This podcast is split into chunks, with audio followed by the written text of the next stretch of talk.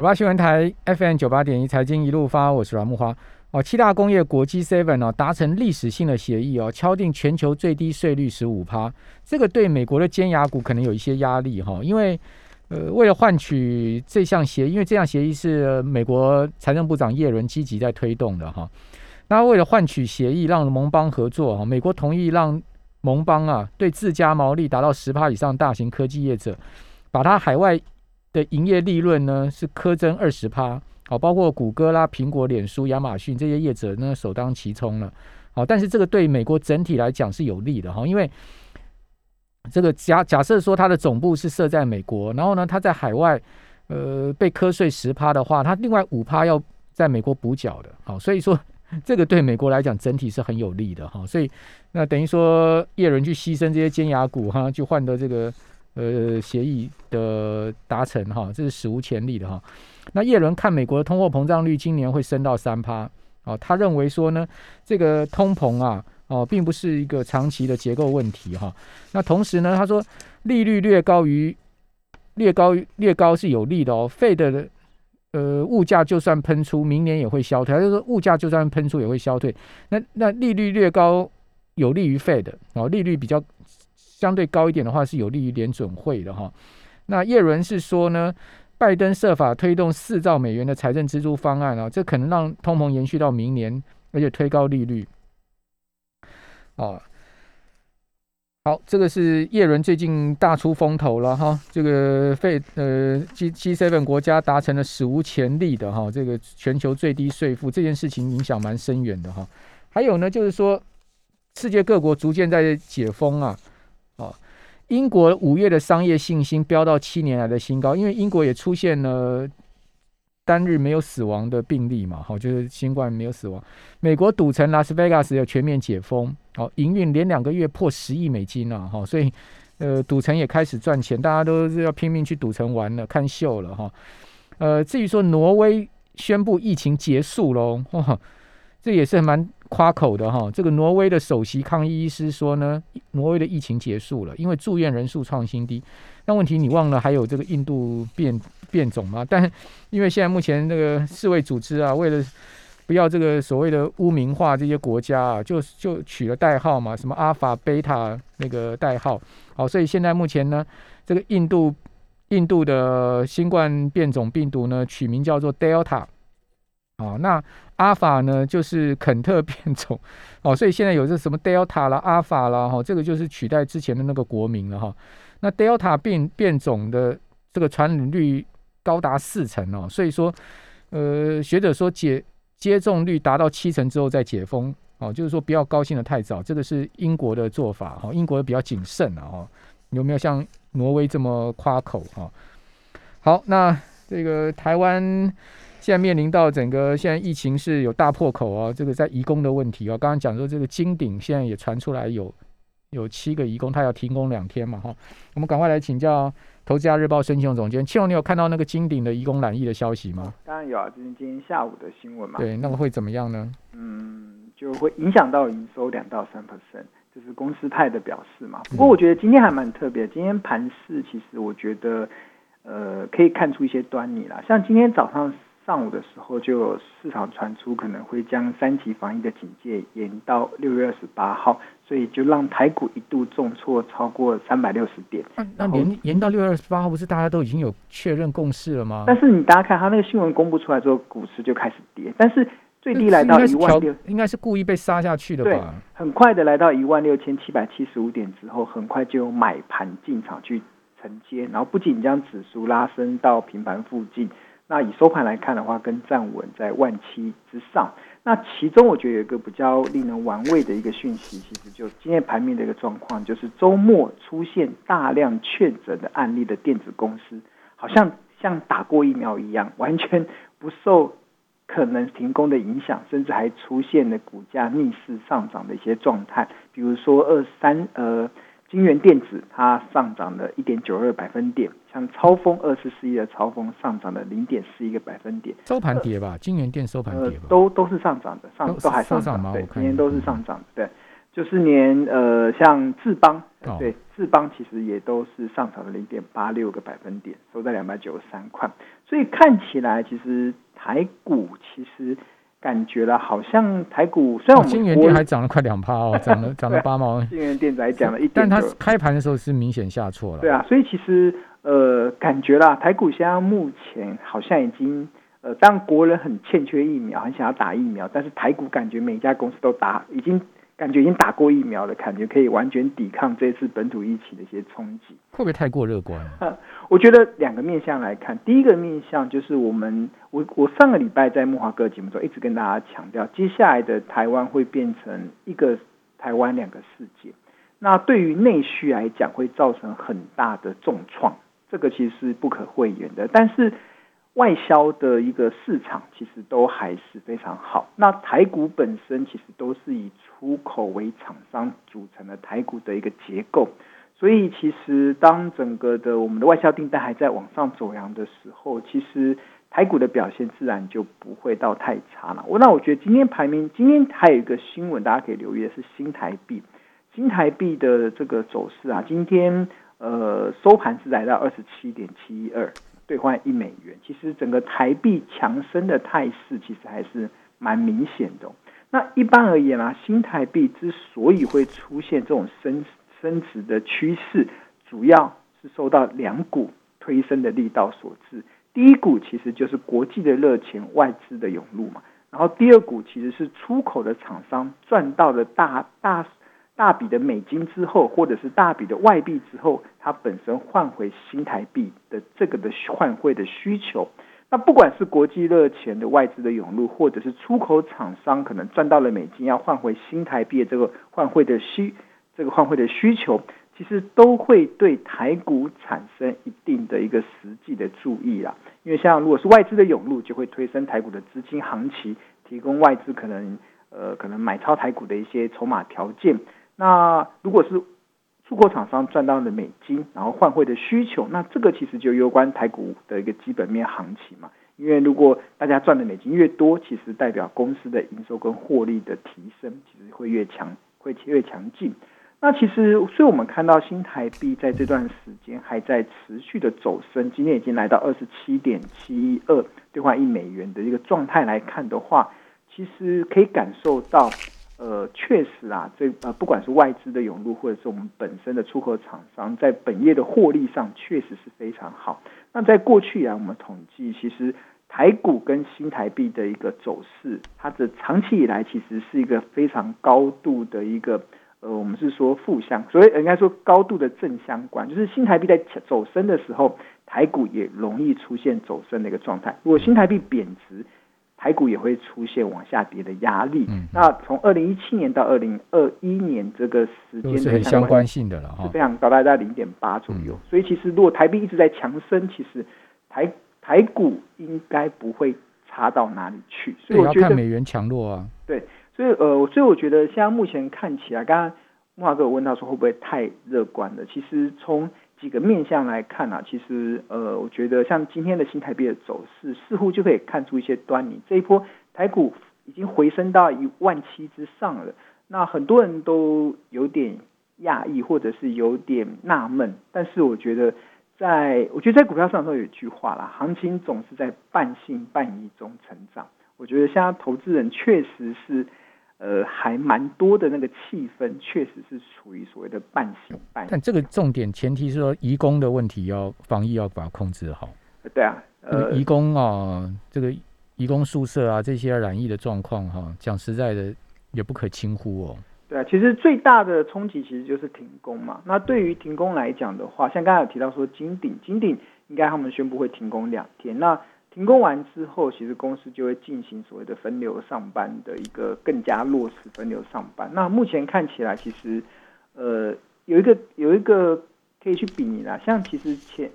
我觉得印度就好。其实如果最近你有买印度基金的人，你就应该觉得很很纳闷，印度的疫情不是这么严重，但是买印度基金的投资人应该这段时间感觉到什么？印度基金的绩效在往上走。那甚至美国去年的时候这么严重，但是他们的美国股市却不断的在创历史新高。所以我觉得这要分两个部分来看啊。其实，呃，如果你问台湾的经济，确实会受到这一次的疫情而产生很大的影响，很多的，我觉得很多的民众应该接下来生活应该会遇到一定的挑战。那这个部分可能需要政府在旁边去做一些帮忙。但是如果是回到股市的话，其实因为股市台湾的股票市场中，其实大多数你看前五十大市值的公司，除了少除了金融股之外，大多数的公司其实都是以外销为主要的公司营收跟获利的来源。所以其实当像目前全球的各国都已经开始出现解封的状态，全球的经济开始出现复苏的状态的话，我们目前厂商所掌握的订单的状态，确实是相对的较。乐观啊，我觉得未来三到六个月如果没有出现太大的意外，其实我觉得，呃，我们的我们的上市位公司的获利应该还是可以持续的走升。那当然，如果疫情可能导致停工，那可能会造成短暂的冲击。那这个短暂的冲击，其实就我觉得像今天的盘面就很明显，就像金源金源店、超丰、智邦，这个明明已经是这么大量的确诊案例，但是公司好像股价不跌反涨。这个其实就就反映的呃，其实法人或者是一般的中实户在看待这些公司有确诊案例的时候，他们是还是比较朝向去看未来公司业绩的展望。只要业绩展望不错的，其实大家都还是比较当做是短线的影响，但是它的股价自然到一定的呃呃价格的时候，就会获得一定的支撑的力道。那当然，另外一个原因，我想应该是因为马来西亚的疫情更严重。马来西亚是整个封城哈，所以马来西亚这个半导体供应链哈雪上加霜哈。因为全世界有五十家半导体产业啊，在马来西亚投资，而几乎全世界大的半导体的这个龙头公司都有在槟城那边哦，这个投资设厂啊。它是全世界第七大的半导体出口国，马来西亚。所以说，马来西亚的这个供应链一旦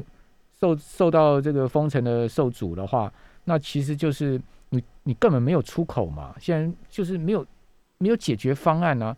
啊，你说我要转单，我怎么转呢？啊，那个日月光也满的要死，然后那个南茂、奇邦他们全部都满了，因为转也转不出去哦。我甚至日月光说我要多接订单，我可能也接不到。为什么？因为我根本就没有没有空间了嘛。嗯。马来西亚又是这样的一个状况，所以这就跟那个航运之前塞港塞船是一样的道理哦。所以说。就这样的一个状况，为什么像金源店不跌还涨？这个是很难想象。好了，等一下我们下一段要回来谈说台积电，你说要盖十二间厂，这个我们很多网友在留言板上已经在留言说水跟电呢，对不对？他们讲的有道理啊，水跟电呢。好，我们这边休息一下，等一下回到节目现场。九八新闻台 FM 九八点一财经一路发，我是阮木华。刚刚讲到就是马来西亚这个封城半导体供应链哈，会雪这个雪上加霜啊，是呃。确有其事啊，因为马来西亚我看那个现在目前整个封城的情况，可以讲说是非常严峻哈。哦，因为马来西亚现在它就是我们刚刚讲那个 Delta 病毒啊，哦，就 Delta 病毒，很多人可能没听过这个病毒。Delta 病毒就是之前我们讲的英国变种。哦，世卫组织最新就把这些变种啊，就取了 Delta、Alpha 哦，这以免就大家一直在讲什么英国变种、呃印度变种，Delta 是这个印度变种。哦，就怕大家就是。想用国民嘛，哈，这样可能就会有一些什么南非这种，大家心里有有芥蒂的问题了，哈。好，那台积要投资十二寸这十二座晶圆厂是怎么样一回事呢？我们继续来请教申请，这个。你说要盖十二座 晶圆厂在台湾，那 美国还要再盖六座，那不就十八座了吗？很厉害。呃，美国的六座其实呃台积电还没有证实啊，但是在台湾盖十二座晶圆厂，其实在上周的时候，其实台积电其实已经有有证实这样子的一个规划了。那这十二在这未来的这台湾的十二座晶圆厂里面，包含了南科。南科将建制四座的五纳米厂跟四座的三纳米厂，那其中有三座已经即将要开始进入量产，那有三座正在新建，那另外两座还还在正在计划。那除了南科之外，其实在台积电接下来的规划，在竹科的宝山，它也要新建这种超大型的晶圆厂，那预计它将新建四座的两纳米厂。那目前的进度其实都还在土地取得的程序左右了。那不管怎么样，其实我们看到十二座的晶圆厂真的是蛮吓人的，因为其实以台积电过去这三十几年在台湾这样生根的一个的过程来看的话，它到目前为止也只有六座的十二寸晶圆厂，跟六座的八寸晶圆厂，以及一座的六寸晶圆厂，所以换言之，也只有十三座的晶圆厂，分布在新竹、台中、台南跟南京。这四个地方。所以未来这几年，台积电要新建十二座的晶圆厂，哇，那这个确实是使劲吃奶的力气，在扩大台湾的一个投资啦。那刚才木华哥有我有问到说，其实很多网友在问到，那电呢、水呢？水我觉得比还不用太怕，比较怕是电，因为一座的三纳米厂，其实我们现在目前看到，台积电在二零二二年可能会开始量产三纳米厂，它一年的用电量大概会是七十七亿度嘛，那七十七亿度就相当于。台南全台南市的民生跟商业用地用电的总和，所以将近全国用电量快三 percent 的。所以如果台积电多少三趴，快三趴，做的三纳米厂大概就快三趴。一座一七十七亿度亿度电，对，就三趴的用电量了。所以它接下来盖四座的三纳米厂，哇，那这呃这个用电量确实是一个很大的挑战呐。啊，我相信台积电在在。在规划这个过程的时候，它它有几个考量。那第一个考量当然是看到他们即将进入到一个很大的一个成长的一个阶段。这个其实是台积电目前所看到的一个规划。他们会新建这么多，一定是看到未来的成长趋势。尤其这一次的疫，这一次的全球这个新冠肺炎的疫情，其实已经改变了我们人类的消费的模式。其实各个面向都出现数位化的一个变化。所以再加上未来的五 G 跟高效能的运算。这些的产业的趋势，其实一定会带动半导体的需求出现强劲的成长。所以台积电它现在呃，他自己也说，他用五倍速，就是相较于过去还快上五倍的速度来做这个扩厂的一个准备。其实他就是希望能让自己进入到一个成长幅度更高的期间的时候，能够掌握到一个领先的优势，跟维持他现在目前的领先的优势。那至于用电会不会不够？我觉得这个问题对我，呃，我我现在的理解是比较难去帮大家说未来会不会缺电啊。但是如果台积电它本身它自己的评估的过程中，它如果敢砸这么多钱，它应该在跟政府之间应该有一定的用电量的一个风险的考量，我觉得它应该都会考量进去。但是我们重新再回到，其实台积电。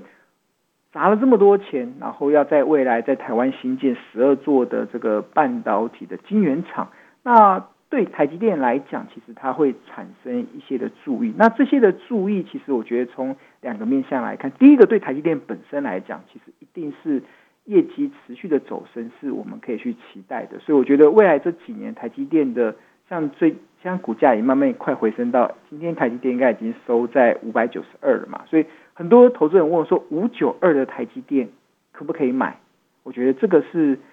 大家可以去思考的。那我个人认为啊，其实台积电未来的业绩的展望确实是非常的好。那如果以呃，如果以明年，我我讲的是明年哦，明年台积电的 EPS 大概预估可以成长到二十六块，今年的获利大概预获预估是二十三点三。那如果我们以明年的获利，二十六块来看的话，应该不会有太大的问题。台积电明年的获利应该是有机会来到 EPS 二十六块。那二十六块的 EPS